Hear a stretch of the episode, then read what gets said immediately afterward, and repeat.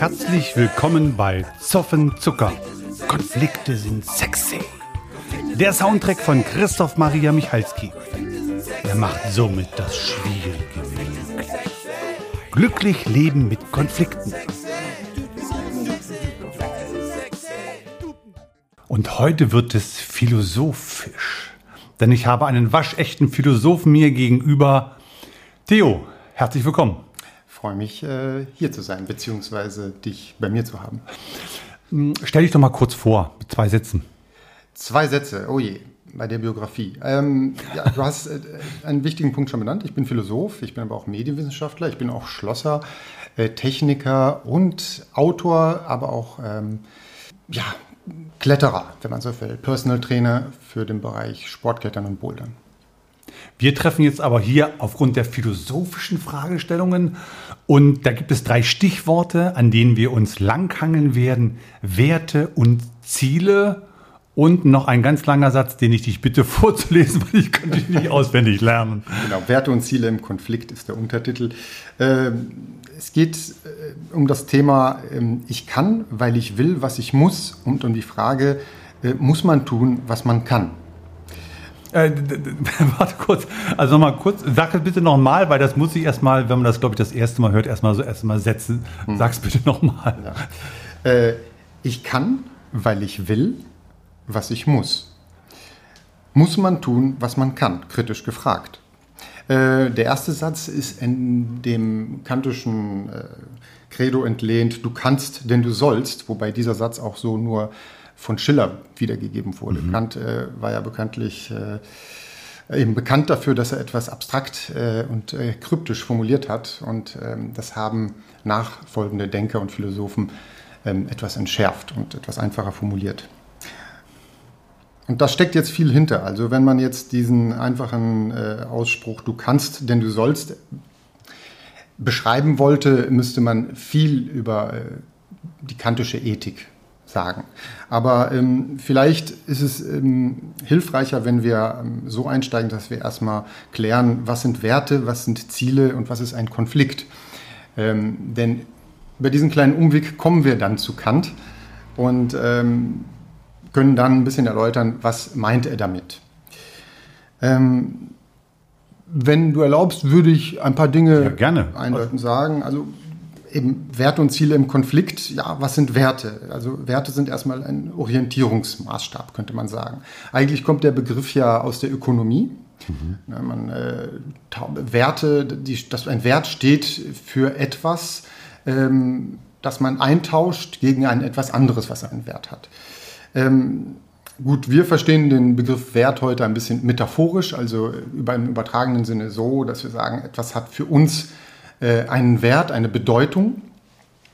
Ähm, und so würde ich den auch heute verwenden, den Begriff, also nicht im ökonomischen Sinne. Ähm, dann Ziele. Was, äh, was ist ein Ziel? Ein Ziel ist etwas, auf das wir alleine oder auch vielleicht mit anderen hinarbeiten. Ähm, das können wir aus unterschiedlichen Gründen tun. Wir können es tun, weil es uns Lust bereitet, weil wir einfach äh, ja, Freude daran haben, ähm, weil es ja, Genuss bringt oder eben weil wir am Ende was besitzen wollen. Also es gibt viele Gründe, das sind jetzt einige, warum man ein Ziel verfolgt. Beruflicher Erfolg natürlich auch. Mhm. Und dann Konflikte. Also was ist ein, ähm, ein Konflikt? Ähm, ein Konflikt könnte man als eine Spannungssituation beschreiben, in der eine Unvereinbarkeit, also ein Dissens wahrgenommen oder gefühlt wird. Wobei äh, ein Konflikt natürlich positiv oder auch negativ sein. Also kann funktional oder dysfunktional sein. Also das heißt, entweder ähm, kommen wir durch einen Konflikt in eine bessere Situation, ja, eine, findet eine positive Veränderung statt oder eine negative Veränderung. Das mhm. äh, hängt natürlich immer davon ab, wie gehen wir mit der Konfliktsituation um, welche Fähigkeiten haben wir vielleicht auch. auch in Bezug auf diesen Konflikt. Also Davon kann ich ja nun als Konfliktnavigator ja. sehen. genau. Ähm, ich freue mich, dass du die positive Eigenschaft von Konflikten natürlich auch erwähnt hast. Ne? Mein Spruch ist ja, Konflikte sind sexy. Mhm. Der wird aber leider nicht gesehen in der Öffentlichkeit bei den Menschen, weil es einfach Konflikte ein dermaßen schlechtes Image haben. Aber es wäre quasi eine andere Folge. Mhm. Du warst ja gerade dabei, diese drei Begriffe mhm. zu erläutern. Mhm, genau. Was sind eigentlich deine Werte meinem Gesprächspartner gegenüber? Ich habe diese Frage mal beantwortet. Für mich sind das Freiheit, mhm.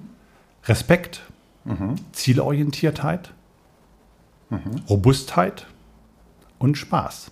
Mhm. Das sind meine fünf Werte, die auf meinem Schild stehen würden, wenn ich damals ein Ritter gewesen wäre und im Turnier antreten würde. Mhm. Mhm. Und ich merke, dass ganz viele Menschen sich darüber nie Gedanken gemacht haben, was die Werte sind. Da wird immer sowas gesagt wie Zuverlässigkeit, Pünktlichkeit, Ehrlichkeit, wo ich denke, ist das überhaupt ein Wert? Mhm. Was sind denn sozusagen Werte in deinem System? Ähm, ja, da bin ich vielleicht zu sehr Philosoph. Ich, ich weiß, ich weiß nicht.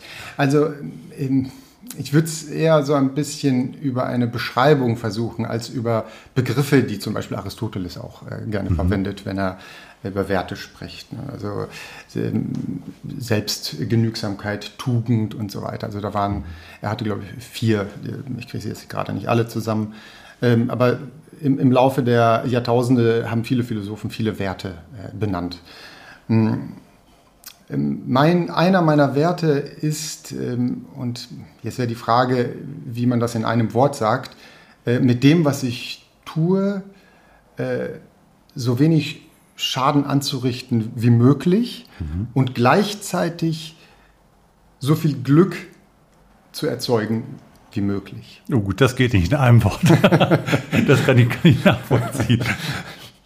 Also, mh, mm, ja, es gibt so einen schönen Begriff eben auch aus der Philosophie, äh, die Eudaimonie. Das hat der Aristoteles äh, auch geprägt. Äh, wie du siehst, beziehe ich mich gerne auf die antiken Philosophen. Das liegt daran, dass ich meine Doktorarbeit darüber geschrieben habe und irgendwie mein Kopf voll ist immer noch von diesem Gedankengut. was Lass uns gerne daran teilhaben. Ähm, also da geht es auch um die Frage, wie kommt der Mensch zu Glück? Was ist das beste Leben? Äh, und dabei prägt er den Begriff der Eudaimonie.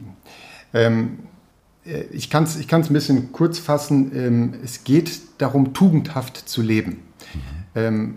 also die richtigen, nach, nach richtigen Werten. Ein richtiger Wert ist etwas, eben, das habe ich auch so ein bisschen in dem Wert, den ich für mich jetzt zusammengefasst habe, beschrieben, dass, dass, man das, dass das, was man tut, ähm, das eigene Glück, aber auch das Glück anderer Menschen befördern kann, dass es dazu in der Lage ist, quasi. Dass, dass man damit keinen Schaden anrichtet. Dass es also ähm, einerseits praxistauglich ist, mhm. was man sich ausgedacht hat, da war äh, Aristoteles wichtig, aber ähm, für ihn war die Theorie im Vordergrund, weil die Theorie prägt etwas Zeitloses. Wenn ähm, du ein Axiom prägst, ein ethisches Gebot, mhm. sollte dieses Gebot ähm, die Zeit überdauern. Im Idealfall. Das sind natürlich Ideale. Also Philosophen arbeiten viel damit. Ähm, deswegen sind, denken auch viele, dass sie unrealistisch äh, sind, aber das sagen sie von sich selbst ja manchmal auch, dass Menschen mit dem, was sie sich ausdenken, überfordert sind. Ähm, wir sind sozusagen noch nicht so weit, so gut zu sein. Aber wir brauchen eine regulative Idee. Dafür sind ja diese Dinge gut. Also es ist schön, sich an etwas zu orientieren. Und dann wären wir bei dem Thema, was, was wir später noch behandeln, der Leistung. Aber gibt es da nicht das Sprichwort, was du nicht willst, dass man dir tut, das fügt auch keinem anderen zu? Ist letztendlich eine äh, umgangssprachliche Umsetzung, Übersetzung dieser Idee. Die goldene Regel, danke dir. Genau das, da, du knüpfst perfekt an. Und damit machen wir einen kleinen Sprung äh, zu äh, Immanuel Kant. Denn ähm, der kategorische Imperativ ähm, ist eine Version, eine bessere Version dieses, was du nicht willst, was man dir tut, das fügt auch keinem anderen zu. Kant sagt ja, äh, handle nach derjenigen Maxime, nach der du zugleich wollen kannst, dass sie allgemeines Gesetz wird. Aber der entscheidende Punkt ist, durch die du zugleich wollen kannst.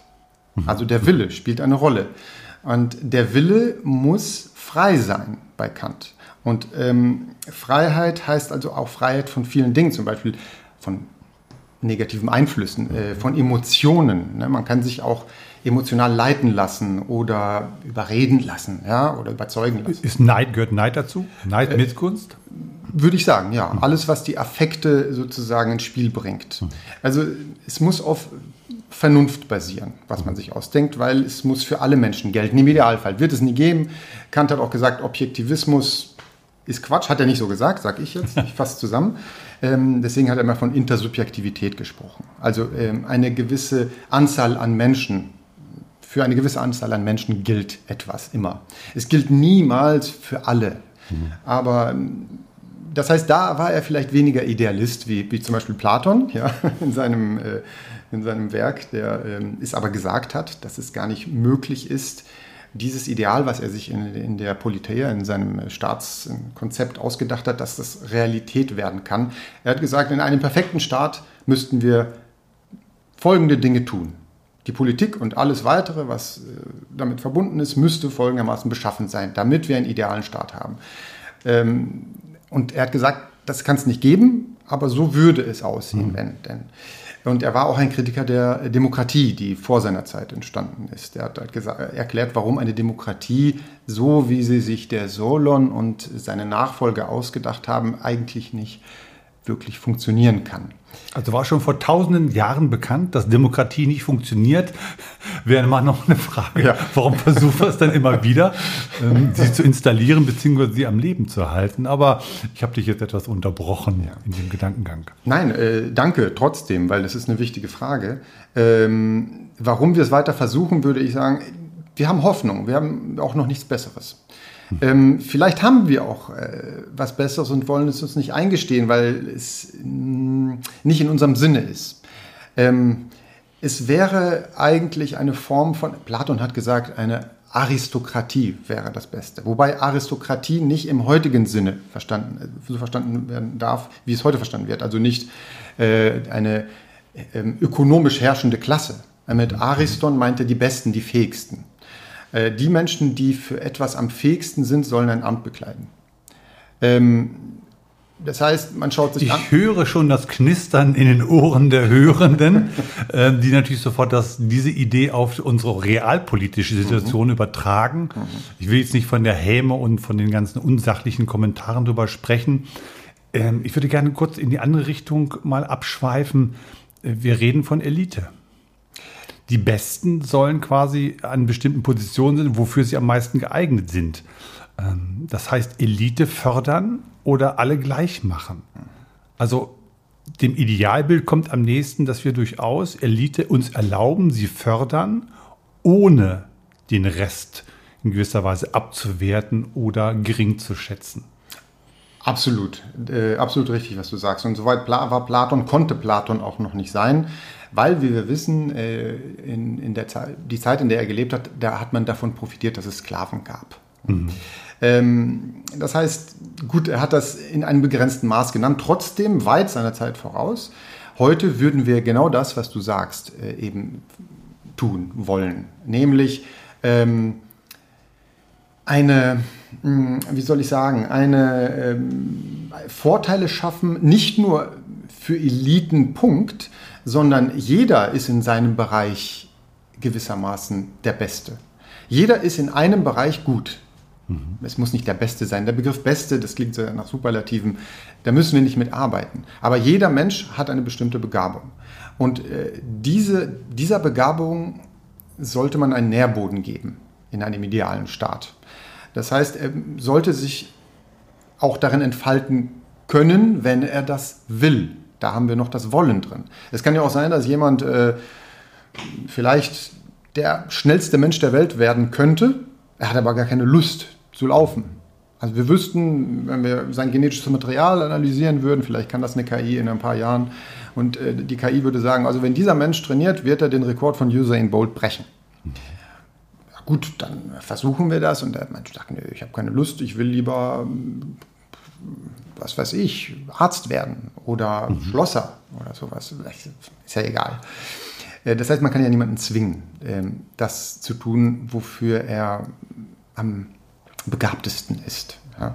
Äh, auch das müsste man darin berücksichtigen. Also deswegen ja Idealstaat. Mhm. In einem idealen Staat tut jeder auch das am liebsten, was er am besten kann. Also äh, wir sehen, also die, die menschliche Psyche ist zu äh, komplex, als dass wir, also von Psychologie wusste man damals auch noch nicht so viel. ähm, als dass man sozusagen diese philosophischen ähm, Gedankengänge äh, hundertprozentig äh, anpassen kann an die Realität. Das, das werden wir wahrscheinlich heute besser können als damals, weil wir wissen ja auch, was die damals gedacht haben. Äh, machen es nicht in jeder Hinsicht besser, aber. Da habe ich nämlich meine Zweifel. Ähm, ich rege mich immer ein bisschen künstlich über unsere Bildungspolitik auf, dass die der Spielball von politischen Interessen ist, weil in der Zeit, und ich bin ja nun quasi ähm, ähm, für, für kindliche Frühentwicklung in Musik und Bewegung ausgebildet. Hm. Das ist die Zeit, wo sich die Neuro neuronalen Verbindungen schaffen, wie wir die Welt sehen, wie wir denken, wie wir unser Sozialempfinden gestalten. Ähm, und dann mit Experimentieren, äh, Experimenten wie mal G7, mal G8, dann gibt es die Schulform, dann wird die wieder zurückgenommen, dann gibt es die A-Methode und die B-Methode plötzlich was zu machen. Das ist ja ein Wirrwarr, wo ich immer die Hände beim Kopf zusammenschlage und denke einfach mal, und da ist jetzt der, der Anknüpfungspunkt zu dir, da wird ja quasi nicht der Nährboden, wie du ihn genannt hast, geschaffen, mhm. dass Menschen dich austesten können, probieren können, herausfinden, wo sie ihre besonderen Fähigkeiten haben und, das finde ich einen sehr interessanten Aspekt, die Frage, ob sie das denn auch weiterentwickeln wollen. Weil da gehört ja den, und der Wille ist ja dann Disziplin. Ne? In die Wiege gelegt kann mir vieles sein, aber das auszuprägen, zur Spitzenleistung zu bringen, der bedarf es Disziplin, Übung, harten Training, Schweiß, Misserfolge, wieder aufstehen und weitermachen. Und das muss man wollen. Wenn es nicht gewollt ist, dann wird es auch nicht zum Erfolg führen. Ja, ist richtig. Naja, eine Bildungspolitik. Ähm, wir, wir, kennen die Probleme. Also zu wenig Lehrer und äh, zu wenig Geld äh, für die Bildung. Äh, das, das Problem haben wir seit, ich weiß nicht wie lange. und ähm, wir haben auch aus Corona in diesem Punkt nichts gelernt. Also, äh, also durch Corona. Ähm, ich, ich habe wenig Hoffnungen, dass wir das so schnell schaffen. Ähm, jetzt entstehen neue Möglichkeiten. Ja, durch, die, durch KIs, ich weiß nicht, ob das das Lernen erschweren oder erleichtern wird, ich kann das, ich kann das nicht sagen. Es entstehen immer mehr Möglichkeiten, dann muss man medienkompetent sein heute als Lehrer. Was heißt das? Ja? Äh, wie muss man mit Medien, mit welchen Medien vor allem umgehen können, äh, um äh, Schüler ja, ideal zu fördern? Also ähm, das ist klar, die wachsen damit auf. Und äh, viele der Lehrer müssen da nachholen. Ne? Da Welcher Wert ist denn deiner Ansicht nach da verloren gegangen? Tja, tja, das ist eine gute Frage. Welcher Wert ist verloren gegangen? Und wann ist er verloren gegangen? Oder vielleicht, ich schränke nochmal ein, was jetzt ungünstig ist nachzuschieben, aber was hat sich vielleicht verändert? Hat eine andere Bedeutung bekommen, eine andere Wertigkeit bekommen? Ich, ich kann die Frage gar nicht wirklich beantworten. Ähm, ich, ich, weiß, ich weiß nicht, ob es besser oder schlechter geworden ist.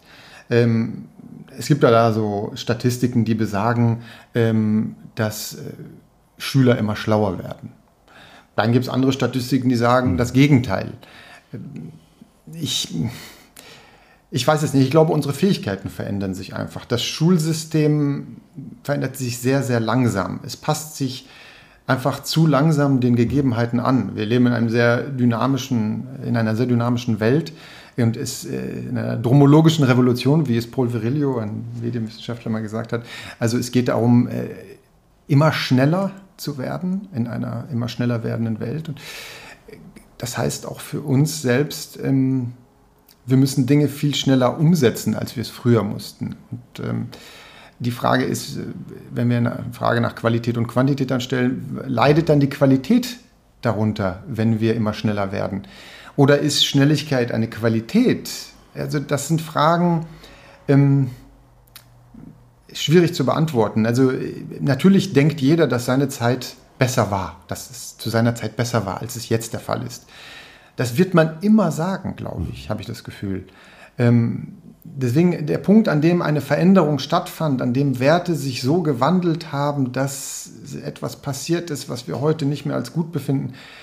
Ich finde find schwierig, diese Frage zu beantworten, weil jede Zeit glaubt, sie hat ihre großen Probleme und hat ihre großen Lösungen. Und jeder Mensch, der in diesem Zeitgeist noch denkt, ist darin auch gefangen. Und das heißt also, wen frage ich was in Welt, zu welcher Zeit und warum? Also es sind viele W-Fragen dann damit verbunden. Und die, das könnten wir hier gar nicht völlig aufklären. Aber vielleicht hilft das ein bisschen zu verstehen, was, ich, was mich irritiert. das ist, was mir schwerfällt. Das kann ich sehr gut nachvollziehen. Ähm, ich habe jetzt auch keine ähm, mustergültige Antwort auf diese Frage erwartet, denn ich stimme dir zu, ähm, dass ähm, welcher Wert das jetzt minutiös zu bestimmen, das ist äh, ein Unding. Hm, aber da sozusagen bei, dem, bei deiner Aussage kam mir so in den Sinn, hat sich vielleicht, ähm, es gab immer für mich in meiner Sichtweise immer vorher Werte, die wurden, nach, nach denen wurde gelebt. Mhm. Und jetzt sind, du hast gerade die Geschwindigkeit, und das war für mich das Stichwort angesprochen, dass die Geschwindigkeit von Veränderungen, Konstantajew-Zyklen oder ähnliches, wie man das ja nennen will, dass das plötzlich so äh, sich verkürzt, dass unsere Werte jetzt nicht mehr vor uns sind, mhm. sondern wir teilweise unsere Werte überholt haben. Mhm. Ja, ja, das ist, äh, das ist denkbar. Also es gibt immer Zäsuren ähm, und die Frage ist, ob wir ähm, zeitgleich mit den Zäsuren, ob, ob wir mitgehen können. Ähm, mhm. ob wir Schritt halten können mit dem, was gerade passiert. Ähm, ich, ich habe ich hab so die Erfahrung gemacht und ich, ich glaube, viele Menschen machen ähnliche, wenn ich mit denen spreche, äh, dass ähm, wir das Leben vorwärts leben, aber rückwärts verstehen. Und ähm, mhm. das, das trifft auch auf die Phänomene zu, die eintreffen im Laufe unserer Lebenszeit. Ähm, wer hätte geahnt, dass sowas wie Corona kommt mhm. oder und was das alle, äh, alles macht? Also alles quasi verunmöglicht, aber auch gleichzeitig möglich macht. Mhm. Ähm, es gab viele, viele, viele Zäsuren im Laufe der Menschheitsgeschichte. Ja, die Erfindung der Eisenbahn, äh, die äh, Strom des Telefons, des Internets, ähm, aber auch politische Reformen. Ja, you can make it if you can. Reagan, äh, der Beginn des äh, ja, Liberalismus und Neoliberalismus, sozusagen. Margaret Thatcher äh, und was das mit uns gemacht hat. Aber wie spät haben die Menschen es benennen können, was damals wirklich passiert ist? Das kann man immer rückwirkend. Mhm. Äh, in der Zeit, in der es passiert, ist es schwierig. Deswegen wagen sich Philosophen auch nicht ähm, in, in, in, der aktuellen Zeit, in der etwas passiert, etwas zu sagen, weil sie wissen, sowas passiert rückwirkend. Das Verstehen passiert rückwirkend. Was mich bei Corona so erschreckt hat, war die Aussage von Menschen, das geht vorbei und dann wird es wieder normal. Also dieses Ignorieren von diesem, dieser, diesem Störfaktor, der, und das ist so wie so ein Staubkorn, das kann man dann vom Anzug wegwischen und dann ist es alles wieder normal. Das hat mich ein bisschen erschreckt, weil ich dachte, nee, das hat prägende Spuren in unserem Leben, in unserer Interaktion, in der Kommunikation, in, in der Gesellschaft hinterlassen und die lassen sich nicht einfach wie ein Staubkorn vom Ärmel wieder wegwischen und dann machen wir normal weiter. Das scheint ja so eine Sehnsucht des Menschen zu sein, so nach dem Motto, so wenn es schön ist, soll es immer so bleiben und wird auch immer so bleiben. Ist das äh, System immanent dem Menschen eingepflanzt?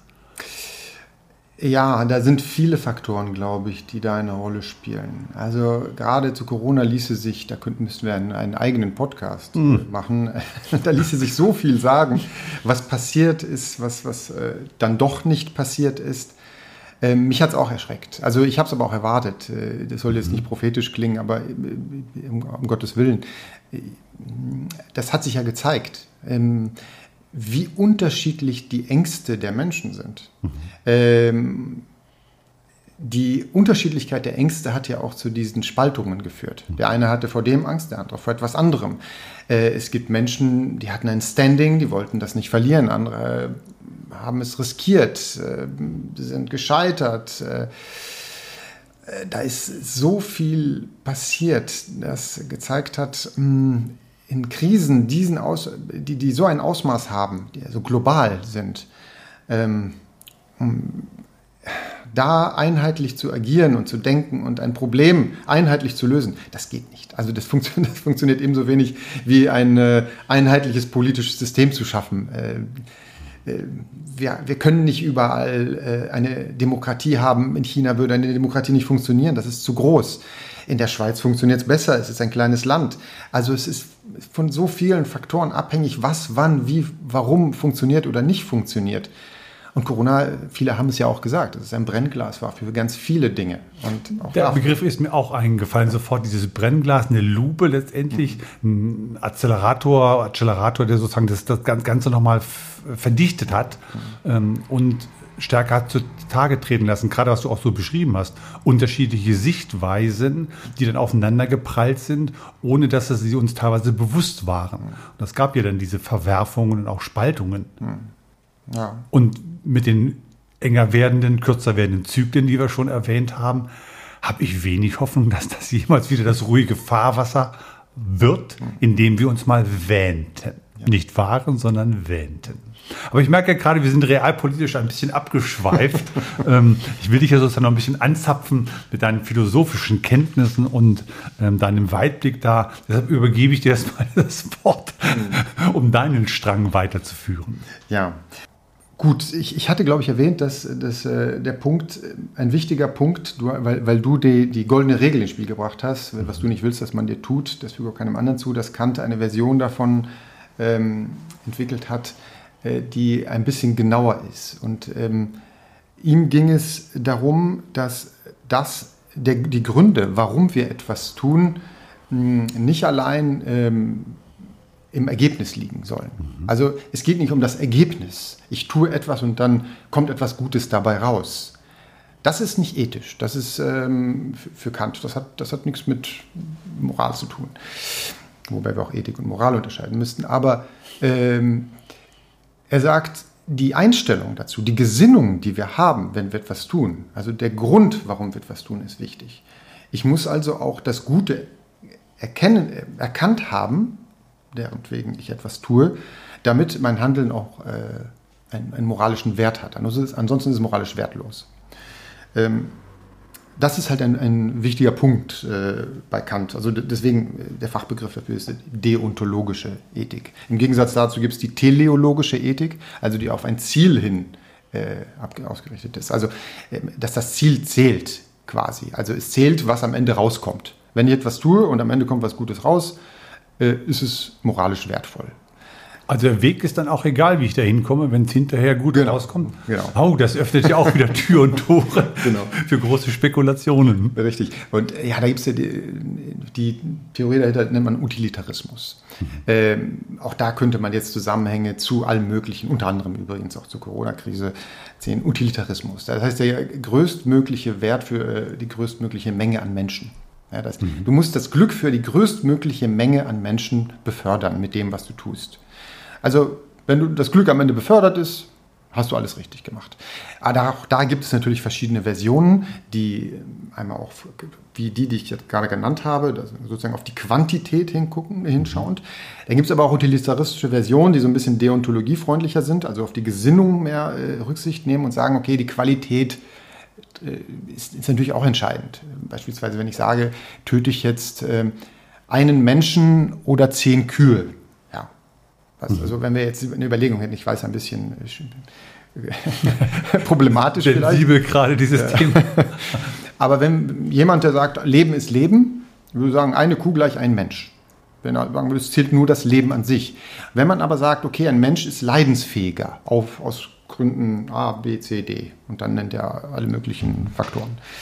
Dann sagt er, man erzeugt aber viel mehr Leid, wenn man einen Menschen umbringt, als wenn man zehn Kühe, weil Kühe empfinden entweder sehr wenig Schmerz, andere würde sagen gar nicht. Ich glaube, mittlerweile ist man so weit, dass man sagt, Kühe empfinden einen Schmerz, aber eben viel weniger als Menschen. Mhm. Äh, wenn man jetzt Kühe ersetzen würde mit Insekten oder mit Mehlwürmern, äh, wären wir noch könnte, mhm. könnte man das noch krasser unterscheiden. Ja, wenn jetzt Leute protestieren. Ich bin übrigens Vegetarier an dem Punkt. Und du hast gerade die Argumentationskette einer sogenannten militanten Veganerin genau. nachvollzieht, die ja auch quasi äh, das mit, ähm, mit Mord gleichsetzt. Aber das ja, ja. schweift jetzt wieder zu weit. Ja, also es ist, ist, auch spannend. Also auch darüber kann man reden. Ähm, und das passt ja auch zu dem Thema. Also wenn man sagt, wenn man das Thema Utilitarismus äh, äh jetzt nochmal weiter verfolgen wollte. Aber darum, darum alleine geht es nicht. Ähm, diese Prinzipien ähm, etwas, äh, nach etwas anderem zu bemessen, gab es, wie gesagt, wie, ich jetzt schon wieder leider zur Antike muss, äh, auch in der Antike schon. Auch Platon hat unterschieden zwischen ähm, Maßstäben, also Gleichheit, ging, ging es auch um Gleichheit, aber er hat auch gemerkt, Gleichheit ist ein Problem. Also wir können nicht einfach sagen, ähm, äh, wenn, wenn wir dies tun, ist es gleich für alle und immer. Äh, deswegen hat er unterschieden zwischen der arithmetischen und der geometrischen Gleichheit. Eine arithmetische ist quasi nach dem Prinzip der Äquivalenz gedacht. Ja, also wenn ich ähm, äh, Wert A entspricht dem Wert B, wenn ich äh, 10 Euro zahle, äh, dann, das ist natürlich abstrakt, dann mhm. bekomme ich für die 10 Euro ähm, eine gleichwertige. Ja, irgendwas, was irgendwas, diesem Wert ja. entspricht, genau. Ähm, bei der geometrischen Gleichheit, das wäre eine proportionale Gleichheit. Ähm, da schaut man, ähm, wenn wir das jetzt zum Beispiel auf, auf Menschen beziehen, du hattest vorhin ein schönes Beispiel genannt, äh, bevor wir, äh, vor dem Podcast, äh, mit den Kisten. Ja, denn, ähm, äh, wenn wir sagen, da sind zwei Menschen, die sind unterschiedlich groß und der kleine und der große Mensch, die wollen über die Mauer schauen, mhm. Und brauchen irgendein Hilfsmittel und du gibst beiden, du hast zwei Kisten, zwei Kisten, gibst ja, jedem eine, gibst jedem eine, dann ist das gleich. Dann ist es gleich, ja. Aber ähm, wenn der Kleine damit nicht über die Mauer gucken kann, äh, ist es nicht gleich. Dann mhm. kann der Große darüber schauen und der Kleine nicht. Äh, deswegen sollte man eben proportional eben nach ähm, dem schauen, was vorliegt äh, und was man damit ermöglicht oder eben nicht ermöglicht, äh, wenn man eine Handlung vollzieht, wenn man etwas Gutes tut. Ja. Also äh, Gleichbehandlung führt nicht zu Gleichheit. Das, das ist ein Fakt. Ja. Da sozusagen kurze Pause nochmal. Gleichbehandlung führt nicht zu Gleichheit. Das ist ja, ja dann ein Schlüsselsatz, mhm. der in roten Lettern über jedem Rathaus, über jede Aktion äh, nochmal so als Checkliste äh, daneben liegen mhm. sollte. Ja, eigentlich sollte es so sein. Oder es sollte so sein. Ähm, ja, es ist schwierig. Ich glaube, man ist so ein bisschen dabei, ja, das Thema Inklusion. Mhm. Ähm, es gibt Probleme damit. Ähm, wenn wir das auf alle Bereiche des Lebens anwenden, und da wären wir wieder bei dem mhm. Punkt, du kannst es nicht in, allen, in alle Bereiche mit reinbringen. Das funktioniert nicht. Dann ähm, bremst du wieder ähm, andere Menschen aus, Stichwort Bildung vielleicht. Ja, mhm. Wenn wir sagen, es gibt nur noch eine Art von Schule. Es gibt keine Gymnasien, keine Realschulen, keine Hauptschulen, sondern eine Schule, eine Gesamtschule, wo alle drauf kommen. Und die Klassen, die werden auch nicht nach Begabten oder Unbegabten, sondern es wird gewürfelt. Ähm, da stellt sich die Frage, wie sehr wird jemand, der, wie sehr wird ein Schüler, eine Schülerin, die, der begabt ist, gefördert werden mhm. Welche Geschwindigkeit, da wären wir es wieder, Geschwindigkeit ist eben nun mal ein, ein Punkt in unserer Zeit, es sei denn, wir blenden es aus, aber dann müssten wir ein neues System schaffen. Das System ist auf Beschleunigung eingestellt. Und wenn wir, wenn wir von heute auf morgen sagen, wir laufen nicht mehr mit, und wer ist wir? Also mhm. es werden nicht alle einfach aufhören zu laufen. Während Corona haben, mussten alle aufhören ja. zu laufen. Und was ist passiert? Wir haben gesehen, es gab Folgen. Es sind Menschen Existenzen äh, wurden ruiniert, die Menschen konnten äh, ihre Selbstständigkeit nicht mehr weiterverfolgen, etc. Da gab es ja ganz viele Schicksale. Also es geht nicht einfach so auf einen Stopp-Knopf zu drücken und alles ist gut oder ein Reset-Knopf. Das funktioniert nicht. Das geht leider nicht. Dafür sind wir zu, dafür hat es zu lange gedauert, äh, dass wir es hat sich zu stark etabliert. Der Kapitalismus hat sich zu stark manifestiert, sagen wir es mal so. Ähm, den auszumerzen und zu sagen, wir, wir, schaffen was ganz Neues. Das heißt, man müsste mal eine Idee haben, was soll das sein? Mhm. Und was kommt denn vielleicht dabei raus, wenn wir das machen? Was, und welche Opfer müssen wir in Kauf nehmen? Und das ist, es, es wird nicht einfach so passieren, ohne dass, dass es Schaden gibt, ein System zu sprengen, ein, ein, ein, ein zu sagen, äh, die Beschleunigung, die, die Schnelligkeit in unserer Zeit, der Wettbewerb, die Leistungsorientierung, das alles zählt nicht mehr. Das, ähm, ich, ich würde es mir wünschen, äh, dass irgendein schlauer Kopf auf eine Idee kommen würde und man könnte sie sofort umsetzen, aber das ist Utopie. Hm. Das geht nicht. Also mir wird jetzt nochmal besonders klar und das, das, möchte ich jetzt auch nochmal betonen, dieses ähm, Gleichheit äh, bedeutet nicht, dass alle immer alles zur gleichen Anteilen oder ähnliches haben. Also diese Illusion, Goodbye zu sagen nach dem Motto, dass alle für alles da sein könnte. Das ist sozusagen ein, ja, wie so ein Naturgesetz. Das geht scheinbar nicht. Also mir fällt jetzt kein adäquates Naturgesetz dazu ein. Mhm. Vielleicht gibt es deshalb das ja auch nicht. Mhm. Aber äh, diese Grundillusion, die ja manchmal auch durch die Gegend getragen wird, von einigen Menschen, die sich darüber Gedanken machen, dass das letztendlich eine Illusion ist, beziehungsweise nicht zu dem Ziel führt, und dann sind wir wieder bei dem Thema Ziele, mhm. ja, nach dem Motto, dass es allen gleich gut geht. Also das ist sozusagen die Grundannahme, dass es allen Menschen immer gleich gut gehen kann, zu allen gleichen Bedingungen, dass jeder sich gleich entfalten kann. Das ist äh, nicht mal mehr Utopie, das ist Dystopie. das ist eine Dystopie, glaube ich. Äh, die Menschen, Nietzsche hat es ja auch darin schon äh, treffend einfach und kurz gesagt, die Menschen sind nicht gleich und sie sollen es auch nicht sein. Es wäre, es wäre eine grauenhafte Vorstellung, wenn wir gleich wären und oder werden wollten. Und das, also ich das kann der Welt nicht wünschen, dass das alles nur Michalskis gibt. das wäre sicherlich. oh nein, bitte nicht. Ja. Hm? Es wären viele sympathische Menschen, aber nichtsdestotrotz hätten sie die gleiche Art von sympathischen Merkmalen. Und ich glaube, dass das wäre langweilig und wir würden uns äh, wir würden, wir würden zugrunde gehen. Also wenn, auch wenn es nur gute Menschen geben würde. Ähm, glaube ich, würde, würden elementare Kräfte fehlen, die uns vorantreiben. Da gibt es ja äh, diese, diese schöne Bienenfabel von äh, dem äh, Arzt und Philosoph, den niederländischen Bernard Mandelville. Äh, und er beschreibt darin äh, ein Bienenvolk, das ist eine Metapher. Mhm. Also das Ganze ist aufgebaut wie eine Metapher, äh, wie eine große.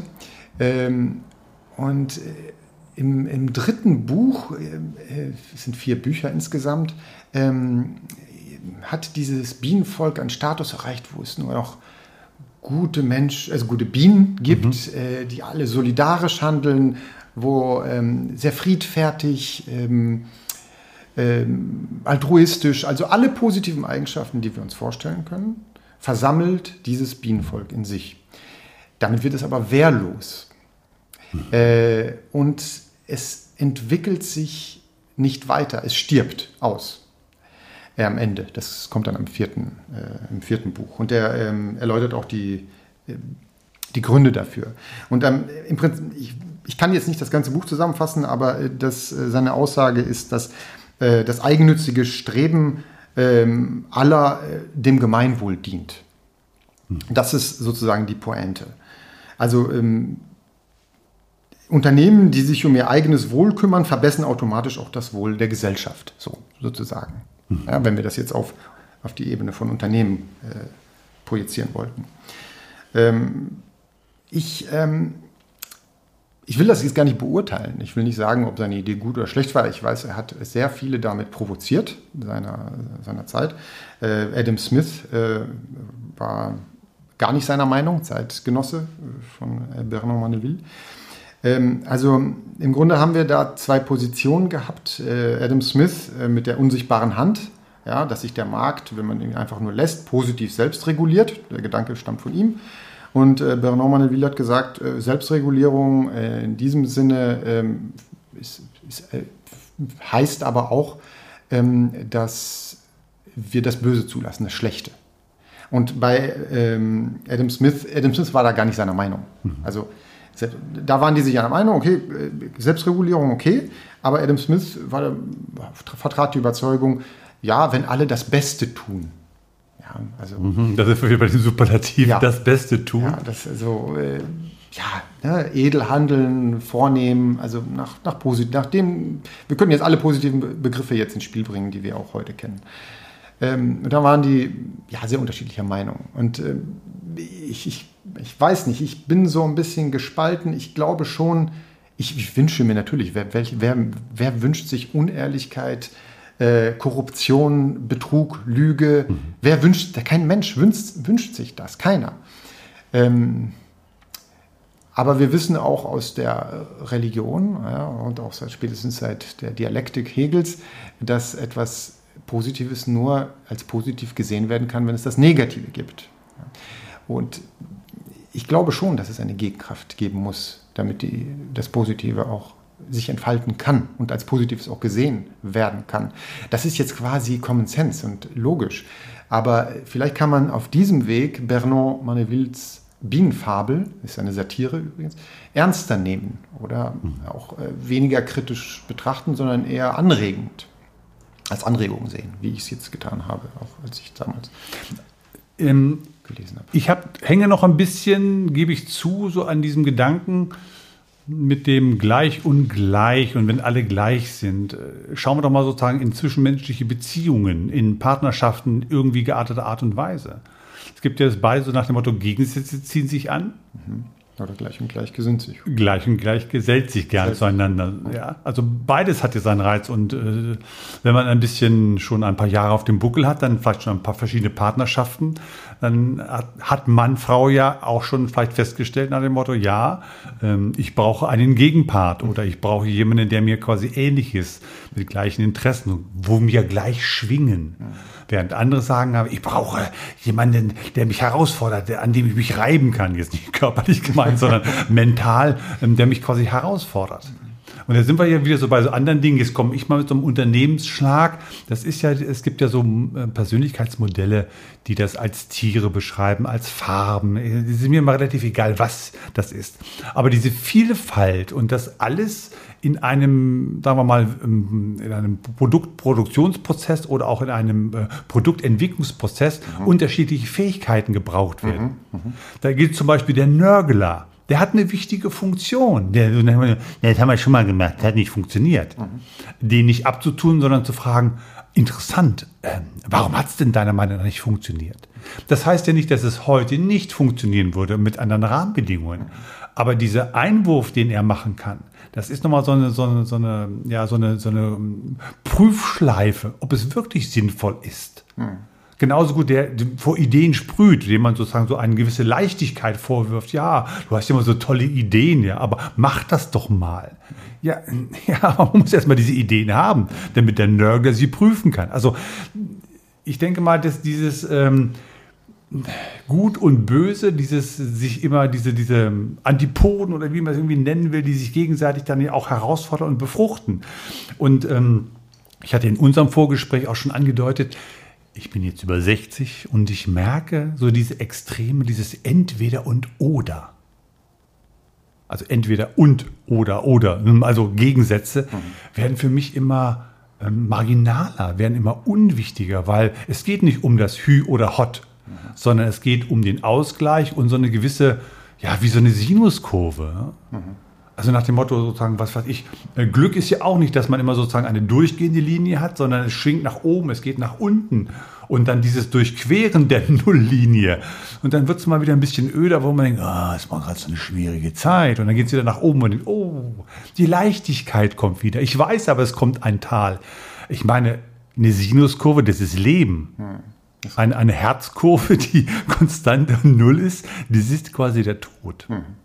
Aber ich glaube, dass das viele Menschen auch, und äh, da haben wir ja immer wieder gestriffen jetzt mit unserer Diskussion bisher, dass es viele Menschen verunsichert, dass sie mit diesem Bild des Hin- und Herschwingens ganz wenig zu tun haben bzw. wollen, weil das sozusagen eine Unsicherheit, eines der Bedür Grundbedürfnisse von Menschen ist ja Sicherheit. So nach dem Motto, es bleibt alles so, wie es ist. Da gibt es ja quasi den, ich glaube, es ist in, in irgendeiner ähm, etwas scherzhaft gemeinten Landesverfassung, äh, auch Satire, so nach dem Motto, es bleibt alles so, wie es ist, Paragraph 1. Paragraph 2, wenn sich etwas ändert, tritt Paragraph 1 in Kraft. das trifft ja eine, äh, jetzt auch auf satirische Art und Weise eine tiefe Sehnsucht von Menschen. Ja, ja, äh, oh, da ließe sich sehr viel zu sagen. Äh, du hast viele spannende Punkte ähm, äh, angedeutet und benannt. Ähm, ja. Pick, pick, mal einen raus, wir machen noch ein zweites Gespräch. ähm, äh, ja, müssen die Dinge so bleiben, wie sie sind? Natürlich nicht. Nein, du hast absolut recht. Äh, und diese extreme entweder oder, das, das ist auch etwas, ich glaube für die meisten Menschen, wenn die wirklich sehr kritisch, selbstkritisch überhaupt denken, nachdenken über irgendetwas, besonders in Bezug auf ihr Leben, werden sie zugeben, dass der Weg, den sie gehen, ein Weg äh, der Mitte ist. Ja? Irgendeine Mitte, die sie persönlich darstellen. Es ist keine Mitte, die für jeden gilt, sondern die für jeden individuell in, zu einer bestimmten Zeit gilt. Ähm, und Zukunft ist ja nicht die einfache Fortsetzung der jetzigen Gegenwart. Mhm. Also Zukunft äh, ist die Fortsetzung ähm, einer ein, oder ja, wie soll man. Ja. ja. ist, voran, ist Voranschreiten von irgendetwas, was wir nicht genau sagen können. Also für mich zum Beispiel die Definition von Zukunft ist für mich, oder von Gegenwart, ähm, ist die Schnittstelle zwischen Vergangenheit und Zukunft. Das eine habe ich schon erlebt, die, die Gegenwart verändert sich immer weiter und die Zukunft, äh, ich bin auch mal so skeptisch, wenn, wenn dann Leute, wir sind ja gerade in dieser sogenannten FUKA-Welt, wo alles ja, unsicher ja. ist. Ja. Und da finde ich es immer dann merkwürdig, wenn Leute einen Vortrag halten, wie die Welt in fünf Jahren aussieht, wo ich denke, irgendwas irritiert mich dabei. Äh, es ist alles so im Wandel, im Umbruch. Keiner kann es voraussagen, aber auf der Bühne steht jemand, der mir sagt, wie es in fünf Jahren aussehen wird. Das finde ich schon ziemlich mutig. Ja, genau. ja, die Fortentwicklung der jeweiligen Gegenwart, das habe ich gesucht. Der jeweiligen hm. Gegenwart, in der man sich, in der man sich selber auch befindet, in dem Umfeld, in dem man sich befindet. Äh, und du hast vorhin auch ähm, ja, eine Teamarbeit genannt, ja, äh, vielleicht auch in einer Arbeitssituation, in einem Job, in dem man sich befindet. Ähm, es ist immer die Fortsetzung einer ganz individuellen Situation. Und das ähm, ist, glaube ich, entscheidend. Also auch da könnte man wieder philosophisch äh, äh, anknüpfen. Äh, will ich jetzt nicht tun, das, das würde äh, wieder ausschweifend sein. du gerne, also die Zeit nehme ich mir, nehmen sich die Zuhörenden sehr gerne, weil ähm, wir schöpfen gerne aus deinem Wissensschatz. Also auch, auch diese Idee ähm, der, der goldenen Mitte, ähm, die stammt auch aus der Antike, äh, Mesotes-Lehre. Also äh, mhm. wenn man Philosophie studiert hat, wird man diesen Begriff schon gehört haben, stammt von Aristoteles. Und auch der hat gesagt, also die, die Mitte, der mittlere Weg, das, also das Vermeiden von Extremen, er hat das speziell auf das menschliche Handeln bezogen, das Vermeiden von Extremen, darum geht es. Ähm, auch in Bezug auf Eigenschaften. Also besonders viel Mut ist genauso schädlich wie besonders äh, wie ein großer Mangel an Mut. Ich will es jetzt nicht Feigheit nennen, aber mhm. beides ist schlecht. Ähm, das eine kann dich umbringen und das andere vielleicht auch. Ja. Ähm, und äh, das, er hat gesagt, die, die, ist bei jedem Menschen anders. Und da wären wir eben bei einem Punkt, äh, da können wir auch anknüpfen an dem, was wir vorhin gesagt haben, ähm, Stich, Stichwort Inklusion. Äh, wenn wir jetzt Klassen schaffen würden, wo wir würfeln würden, ähm, und da wären Schüler mit unterschiedlichstem Niveau drin, ähm, wie könnten wir der jeweiligen Mitte des Begabten gerecht werden? Das würde gar nicht möglich gehen. Die, die, wir hätten bei jedem Schüler eine andere Mitte. Äh, also geht es ja vielleicht dann, die Herausforderung liegt vielleicht daran, einen gemeinsamen Nenner zu finden. Die, die Mitte unter denen, die eine Mitte mitbringen, vielleicht. Mhm. Ähm, aber auch das, da stellt sich die Frage, wie. Ich habe mal Deutschunterricht für Geflüchtete gemacht. Äh, das war zur Anfangsphase, wo, ähm, ähm, ach, da hat man so schlimme Metaphern, äh, Wassermetaphorik äh, genutzt. Äh, die will ich nicht wiedergeben. Aber ich hatte eine Klasse, mit, die sehr heterogen war, muss man sozusagen. Und ähm, ich hatte zwei Schüler drin, die waren Analphabeten. Also die waren, haben nie, noch nie eine Schule besucht, die konnten kein einziges Alphabet. Die konnten ihre Sprache sprechen, Punkt. Also kein Englisch, nichts. Also nur ihre Sprache. Dann, ähm, ich will auch jetzt nicht sagen, aus welchem Land, ist egal, spielt ja keine Rolle für den Punkt. Äh, gleichzeitig hatte ich einen Schüler in der Klasse, der hatte studiert. Jura. Mhm. Die waren ungefähr gleich alt, das war immer nach Altersklassen von bis eingeteilt. Ähm, und dann sollte ich die unterrichten, die sollten Deutsch lernen. Ich habe relativ schnell festgestellt, dass die Geschwindigkeit, äh, in der gelernt wurde, sehr unterschiedlich war. Mhm. Mm, nach fünf, sechs Stunden ist es den Schülern aufgefallen, dass das bringt hier überhaupt nichts. Und dann habe ich das weitergegeben an die Schulleitung und gesagt, was mache ich hier? Was habt ihr mir da für eine Klasse gegeben? Wie soll ich denn da... Mhm. Ja, das ist ein Problem. Sie wüssten auch nicht, wie sie damit umgehen. Danach, irgendwann später, haben sie das dann dreigeteilt. Dann gab es drei dreistufige Klassen. Also da wären wir ja schon wieder raus ja. aus der Inklusion. Die Frage ist jetzt, war Inklusion gut oder schlecht? Je nach, ich, ich denke, auch da ist die Frage nach dem Extremen wichtig. Mhm. Das, was du gesagt hast. Wie konsequent wollen wir einen Gedanken verfolgen? Wenn wir sagen Inklusion, wie konsequent wollen wir Inklusion denken? Ich glaube, alles, was extrem ist, ist schlecht. Und auch in, in dem, auch in guten Ideen ist das Extreme schlecht. Und die Inklusion ist ein Paradebeispiel für die, dafür, würde ich jetzt sagen. Ein, ein Beispiel, ein gutes Paradebeispiel dafür. Es gibt weitere, aber mhm. das passt gerade. Mir kam, ich habe den Urheber jetzt nicht parat, aber es gibt ja so einen Spruch, ähm, es muss sich ändern, damit es gleich bleibt. Ja, absolut. Das also die, das ist sozusagen das eben auch dieses Missverständnis, mhm. dass es so, nennen wir mal, äh, sozialen Frieden, Wohlstand, Glücksatlas, es gibt ja sogar einen Glücksatlas, ne, wo man sozusagen, wo ist man am glücklichsten? Mein letzter Stand ist die Stadt Hamburg, da sind die Menschen angeblich am glücklichsten. Um das zu bewahren, heißt es ja nicht, dass man alles so, alles believed as it, äh, als, als es ist, also gibt es ja auch eine platte, plattdeutsche Version von, ähm, sondern es muss sich ändern, damit es bleibt, wie es ist. Mhm. Und diese Veränderung zu managen und sind wir jetzt ja bei dem Punkt Extreme. Quasi in einem maximalen, minimalen Pendelausschlag zu gestalten. Und da kommt so die Idee von meiner Seite aus, dass da gelingt es dann, ein, den größtmöglichen Anzahl von Menschen, das größtmögliche Glück mhm. durch diese Beschränkung des oberen und unteren Levels mhm. an Veränderung. Mhm. Jetzt mag ich gerade, jetzt höre ich mich sozusagen schon an mit dem, mit dem dass man Extreme vermeidet. Alter weißer Mann. Aber ich, ich denke mal, das ist bisher gut nachvollziehbar. Ähm, wir, wir, wir spekulieren ja. Wir geben Anregungen, wir la lassen zum Denken sozusagen Inspirationen auf die Menschen losträufeln. Mhm. Wir haben ja schon deutlich gemacht, wir haben jetzt auch nicht den Stein der Weisen gefunden. noch nicht, das kommt noch. Ich komme mal wieder zurück zu dem Thema. Wir hatten so ja Begriffe mit den Werten und mit den Zielen. Gibt es da noch etwas von deiner Seite aus, äh, was du da äh, offerieren möchtest? Ähm, in Bezug auf Werte Es ist, äh, Im Grunde hast du durch diesen schönen Satz, äh, dass sich alles verändern muss, um gleich zu bleiben, ähm, einen ganz wichtigen Punkt getroffen in Bezug auf Werte, dass äh, ja, das, das, ist auch, das, das trifft eben auch auf Werte zu. Ähm, natürlich versuchen wir alle Werte zu bewahren.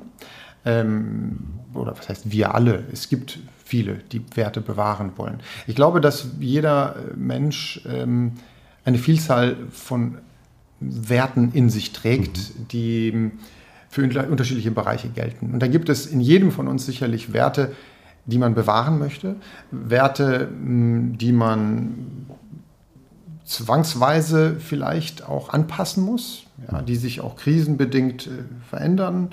Ähm, manchmal werden Werte entwertet, ja, sie gehen verloren, man muss sie aufgeben, sie werden übertragen oder sie werden verbunden mit anderen welcher Wert geht denn so für dich jetzt den Bach runter gerade aktuell?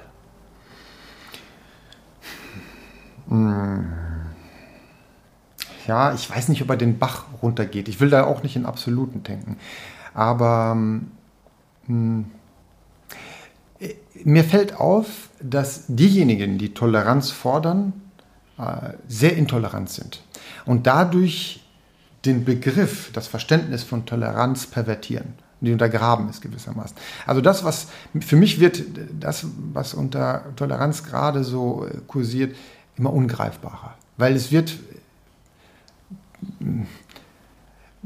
ich will nicht missbraucht sein, ist ein böses Wort, aber verwendet äh, und auf eine Weise, die, die ich nicht verstehe. Ist das so ein bisschen dieses ähm, Wasser predigen und Wein trinken? Ja, ja, ein Teil davon. Hast du vielleicht ein Beispiel? Es muss jetzt kein großpolitisches sein, kann ja auch ein kleines, einfaches Beispiel sein, um das nochmal zu verdeutlichen.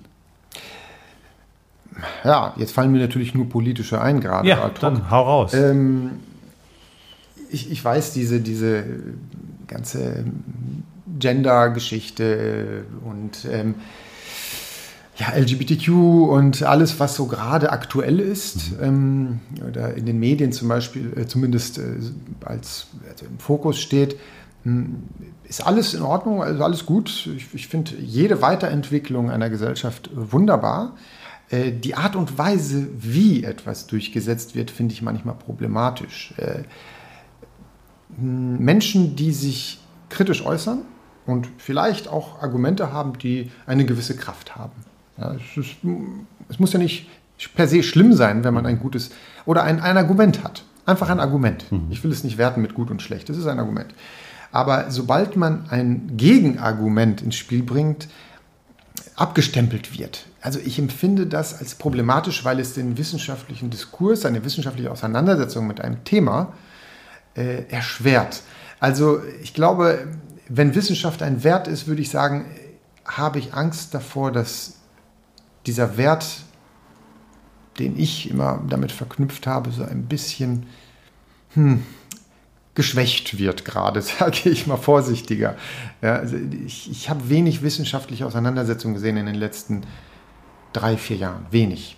Also ähm, das ich würde das mal in die Sprache der Argumentation übersetzen. Und das ist ja dieses Gefühl, wenn ich nicht weiter weiß, greife ich dich als Mensch an. Mhm. Also Argumentum ad hominem. Mhm. Genau. Das äh, ist auch sozusagen meine Beobachtung. Wenn ich nicht mehr weiter weiß, dann sage ich aber, ja, du bist ja zu jung, du bist zu X, zu Y, ja. zu Z, du kannst das ja nicht wissen. Mhm. Ich meine, jeder hat das schon mal erlebt äh, als Berufsanfänger. Ne? Ja, du bist ja noch ein junger Spund, du weißt das nicht. Mhm. So dass also in dem Moment, wo ich weiter sachlich nicht mehr argumentieren kann, ja. gehe ich halt eben auf die menschliche Ebene. Ja. Und das sind ja, läuft ja sozusagen auch unter den, nennen wir es schwarze Rhetorik, mhm. äh, schwache Argumentation oder ähnliches. Das ist sozusagen auch ein Phänomen unserer Zeit, wo ich denke, irgendwie, wir verlieren an Debattenkultur. Mhm. Und ich rede jetzt nicht von politischen Debatten in, in, in Parlamenten, die eine Sonderform sind. Mhm. Ich meine, das macht man ja quasi nur fürs Publikum. Also die Messen sind ja schon gelesen, um eine andere Parallele zu ziehen, sondern die Diskussions-, die Austausch, die Kommunikationskultur, dem anderen zuhören, Argumente abwägen, beziehungsweise in dem Falle sich erstmal Argumente zu überlegen.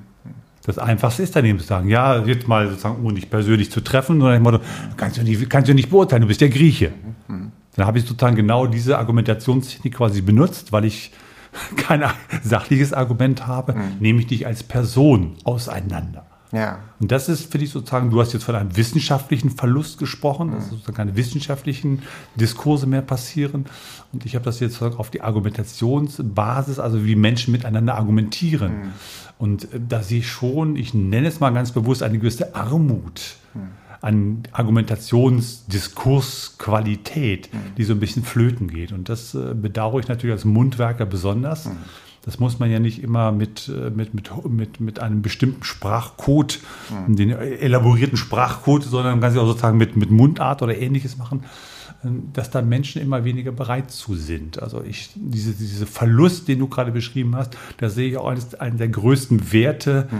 die, wir nennen es dann mal, verwässern, um nicht gleich mhm. sozusagen eine Abendstimmung mhm. zu erzeugen. Ja. Das bedauere ich auch sehr. Ja, diese Moralisierung. Also oh ja. äh, sozusagen, wenn, wenn, ich kein Argument habe, bringe ich, äh, dann moralisiere ich, ja, moralisches Blendlicht. Also dann, dann ist der andere sozusagen K.O. Äh, weil, okay, was, was will man dagegen sagen? Wenn, wenn man in eine Ecke sozusagen gedrängt wird, weil man etwas gesagt hat, ein Argument ins Spiel gebracht hat, der andere sagt, du bringst dieses Argument, weil so und so. Ähm, dann muss man gegen diese Anschuldigung ankämpfen und kann gar nicht mehr weiter diskutieren. Also ist, man verlagert die Diskussion auf eine andere Ebene, äh, weil man, weil, weil die Gegenseite vielleicht kein Argument hat. Ich meine, warum diese Moralisierung dann an der Stelle? Kann man machen, wenn es wirklich begründet ist. In den, in den wenigsten Fällen ist es das gewesen. Also in zahlreichen Diskussionen, die ich verfolgt habe, war es so, dass in den allermeisten Fällen es nicht so war, ähm, dass diese Person, dass man diese Person hätte wirklich dieser Sache beschuldigen können, der, der, der man sie beschuldigt hat. Es war einfach kein starkes Argument mehr möglich, um das zu entkräften, was die Person ins Spiel gebracht hat. Und ich hätte gerne eins gehört. Also an der Stelle wurde es für mich erst spannend. Ich dachte, boah, jetzt bin ich gespannt. Mhm. Was mhm. sagt mhm. die andere Seite? da kam nichts. Da kam nur, ach, du bist XY. Ja. Deswegen sagst du das. Und dann wurde schweres Geschütz aufgefahren, gegen das man wirklich nichts mehr äh, ausrichten kann. Schade. Also, ähm, in, in meiner Gedankenwelt bedeutet die Debatte auch, dass Menschen über ein Thema reden mit der Grundhaltung, wenn du die besseren Argumente hättest, würde ich mir überlegen, ob ich meinen Standpunkt verlasse. Ja. Das ist ja für mich äh, die Grundstruktur einer Debatte. Absolut. Wir beide reden und wären bereit, ja. uns überzeugen zu lassen. Bitte überzeuge mich. Und diese, ja, genau, eine Einladung. Ja, eine Diskussion ja. ist für mich eine Einladung. Mhm. Äh, dir kann es gelingen, dir kann es auch nicht gelingen. Aber diese grundsätzliche innere Haltung, mhm. probiere es gerne und wenn du es schaffst, mache ich das. Ziehe ich meinen Hut. Das, ja, genau. Mhm. Ja, aber das ist ja sportlicher Ehrgeiz, ja. wieder nach dem Motto, boah, du bist gut. Du hast echt eine Argumentationskette aufgebaut, die mich überzeugt. Hm. Und diese Grundbereitschaft, die ich gerade beschrieben habe, das ist sozusagen für mich so auch so, und jetzt, wir sprachen über Werte, ähm, dieses äh, seinen Standpunkt verlassen wollen, hm. dass das keine Schwäche ist. Hm. Nein. Dieses Beharren. Und dann ähm, fühle ich mich sozusagen dann nochmal wieder ein paar Jahrzehnte älter, weil das ist das ja immer, was die Jugend, was Generationen den älteren Generationen immer vorwerfen. Hm. Ihr habt das, den Stein der Weisen gefressen und es muss immer so bleiben. Aber letztendlich machen wir das jetzt in dem Thema Debatte ja genauso. Hm. Und da muss ich gestehen, da bin ich auch mittlerweile etwas schmallippiger geworden, dass ich bei bestimmten Diskussionen mich entweder höflich hinauswinde oder ganz klar auch abbreche mittlerweile. Mhm. Und ich nutze da sozusagen äh, die Kraft der Frage, indem ich einfach Menschen frage, aber wir, wir reden jetzt schon eine halbe Stunde miteinander mhm. und hauen uns die Argumente um die Ohren. Mhm. Wärst du bereit, deine Meinung zu verändern? Mhm. Und wenn der dann sagt, nee, dann sage ich, ja, dann hat unser Gespräch jetzt gerade ein natürliches Ende gefunden, weil wir müssen uns doch nicht äh, die Sachen nur um die Ohren hauen, um des, um des Ohrenhauen Willens. Das kommt meist nicht gut an. Die Leute sind immer tierisch beleidigt, was ich dann auch wieder nicht verstehe. Aber das ist sozusagen jetzt wieder vielleicht quasi mein, meine persönliche Herausforderung, mhm. dass mir dann mittlerweile etwas die Geschmeidigkeit fehlt, weil meine Lebenszeit will ich damit nicht verschwenden. Da sind wir mhm. beim Thema wieder Effizienz, mhm. mhm. Energielevel, was bin ich bereit ähm, einzusetzen, was kommt für mich dabei hinaus. Also ja. ich habe da auch kein Missionarseifer mehr. Mhm. Ich bin zwar ja, wie man meinem Namen entnimmt, Christoph Maria, mich als katholisch aufgewachsen, Lehrer, so beidseitig, mhm. aber ich mir denke irgendwie, nee, also da bin ich äh, jetzt lebenseffizienter geworden. Mhm. Ja, da, mit dem, was du gesagt hast, hast du mich auf etwas gebracht und das, das stimmt. Wenn jemand nicht bereit ist, seine Position zu ändern. Ich, ich frage mich, ob das wirklich funktioniert. Aber angenommen, es würde, dann würde man so sagen, okay, die Grenzen meiner, es gibt diesen schönen Spruch von Ludwig Wittgenstein, die Grenzen meiner Sprache sind die, bedeuten die Grenzen meiner, meiner Welt ähm, naja, die Grenzen meiner Toleranz, könnte man auch sagen, sind die Grenzen meiner Lernfähigkeit vielleicht auch. Ja. Also wenn ich... Oh, ich warte mal, dach den Satz nochmal, das ist wieder so ein... Den ersten und den zweiten. den zweiten, die Grenzen meiner Toleranz. Sind die Grenzen meiner vielleicht auch Lernfähigkeit. Ja. Lernbereitschaft, ja. wie auch immer. Ja. Äh, wenn, wenn ich nicht bereit bin, mhm die Argumente des anderen wirklich zu hören, und ich meine jetzt nicht nur akustisch, ähm, warum diskutiere ich eigentlich? Also ich könnte einen Monolog führen. Ich, ich rede ja dann aus rein egoistischen Gründen. Ja. Ich rede wie ein jemand, der, der predigt und möchte, dass die hm. anderen das Wort ja. Gottes hören. Ähm, das ist anmaßend. Also, äh, und es ist auch nicht bescheiden und es ist auch nicht weise. Ähm, es ist keine Tugend. es ist keine Tugend. Man lernt äh, verdammt wenig auf diese, auf diese Weise, weil man ist auch nicht bereit eben. Das meine ich mit Toleranz. Jetzt fällt mir zum Beispiel ein, warum ich keinerlei von diesen Talkshows momentan gucke. Hm.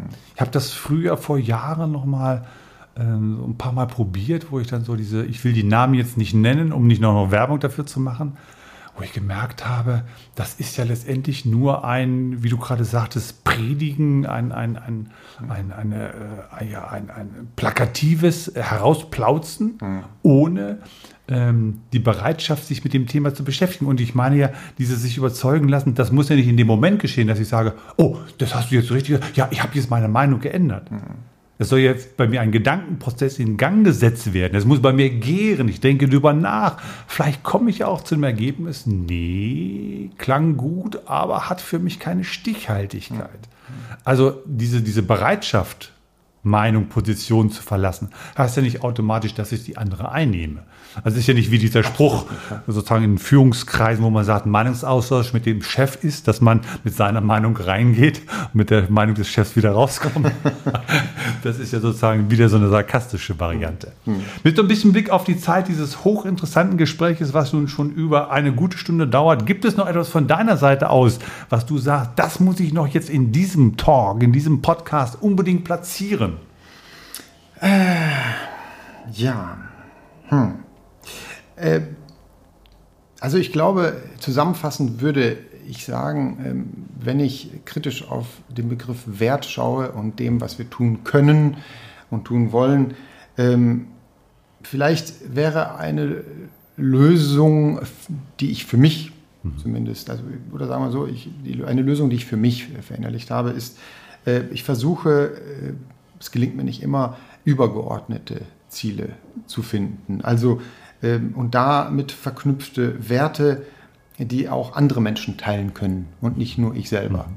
Ähm, und das ist natürlich dieser philosophische Anspruch. Ich glaube, da bin ich eben auch äh, Philosoph, wohl auch äh, und auch geblieben, nach meiner Promotion. Ähm, der Versuch, etwas zu tun äh, und nach Werten zu leben, die auch andere teilen können, ich glaube, dass das etwas ist, was ein Weg hin zum glücklichen Leben sein kann. Mhm. Nicht muss, kann. Dem ist, finde ich, nichts hinzuzufügen. Ich würde es nur zerreden. Deshalb herzlichen Dank für diese sehr launige, interessante, weitschweifende, im positivsten Sinne ähm, Zeit, die wir miteinander verbracht haben. Ich wünsche, dass wir uns das nochmal treffen und weiter darüber sprechen, über ähnlich geartete Themen. Ganz herzlichen Dank für deine launige Art und Weise auch die Philosophie uns etwas näher zu bringen, nicht nur als trockene Wissenschaft, sondern auch mit praktischen Beispielen. Ganz herzlichen Dank für diese Zeit. Ich danke dir, Christoph, sehr gerne. Wenn Sie Fragen haben, Themen, die Sie schon lange quälen oder mit Ihrer Stimme eine Soundsnack-Folge bereichern möchten, melden Sie sich gerne bei mir. Entweder unter senior.christoph-michalski.de oder Sie finden meine Handynummer auf christoph-michalski.de. Ich freue mich, wenn Sie bei der nächsten Folge die Lauscher auf Empfang stellen. Bis dahin, Konflikte sind sexy. Ja, aber sowas von.